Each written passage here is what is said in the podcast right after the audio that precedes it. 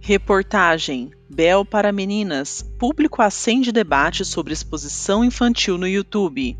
Publicada por Ana Barbella no canal Universa, dia 20 de maio de 2020.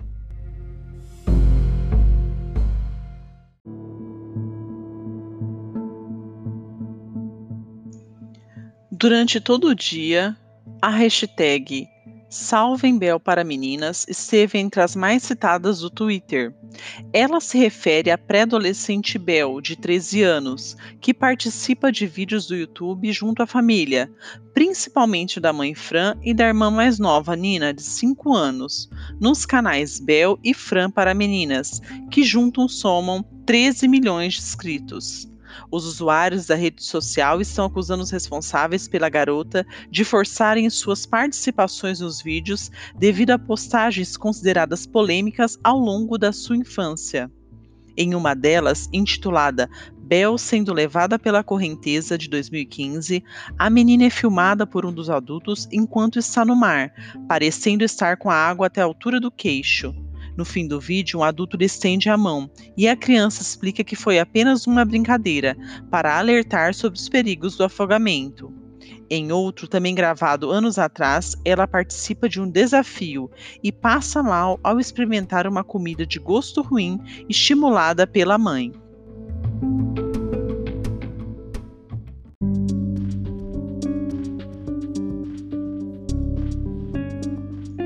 Em um vídeo recente, Fran pede para que os seus seguidores participem de uma enquete para escolher qual das bolsas Bel deve usar na escola, mesmo ela pedindo para usar o acessório do qual mais gosta. Essa não foi a primeira vez que a família se envolveu em uma polêmica. Em 2016, o Ministério Público de Minas Gerais instaurou um inquérito civil público para apurar uma eventual irregularidade no conteúdo publicitário.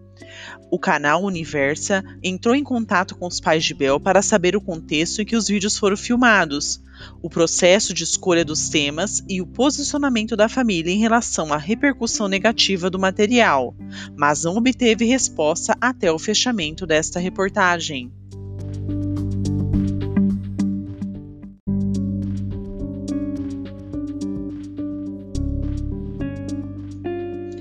Seu pai Maurício encaminhou um e-mail à imprensa alegando que o conteúdo produzido por eles não tem formato de reality show e que a família não se expõe completamente. Pelo contrário, escolhemos os conteúdos que publicamos e muitas das histórias são de ficção, criadas por nós dentro da temática que abordamos. Os pais de Bel também ressaltam que não pretendem falar com a imprensa.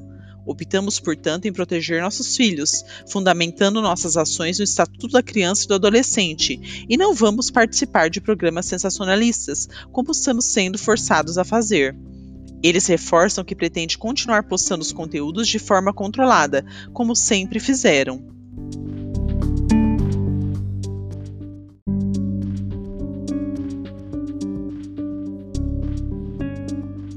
Quais os limites para exposição de crianças no YouTube e em outras redes sociais? Consultado pela reportagem, Ariel Castro, advogado especialista em direitos da infância e juventude e conselheiro do Conselho Estadual de Direitos Humanos, reforça que é necessário manter sempre em vista a legislação como exemplo, ele cita que, pelo Estatuto da Criança e do Adolescente, é proibido que pais ou responsáveis submetam os menores a vexame ou constrangimento sob pena de seis meses a dois anos de detenção. Também é crime expor a vida ou a saúde dos menores, privando-os de alimentação, cuidados indispensáveis ou sujeitando-os a trabalhos excessivos ou inadequados. Ou seja, dependendo da maneira como os responsáveis conduzem as filmagens no YouTube ou qualquer outra plataforma, é preciso averiguar se as crianças não estão sendo obrigadas a participar de várias horas diárias de gravações visando ganhos financeiros, o que poderia ser categorizado como trabalho infantil.